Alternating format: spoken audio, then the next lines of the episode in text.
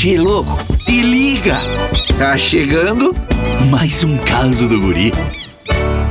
Che, tem gaúcho que não sabe as regras de etiqueta do chimarrão, tu acredita?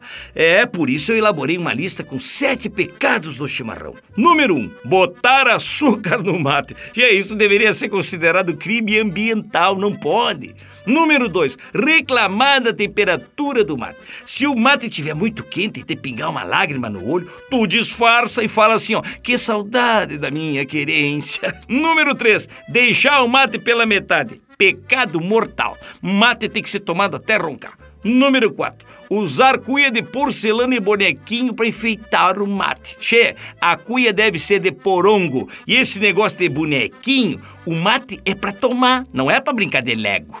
Número 5. Mexer na bomba. A bomba do chimarrão não é câmbio para ficar trocando de marcha. Número 6. Aquecer a água com rabo quente. Tem gente que usa o rabo quente, não pode. A água fica com gosto de matéria plástica, che. Número 7. Empacar a roda do mate. Se é a tua vez de tomar, toma e passa. A bomba do mate não é microfone. Mas que barbaridade!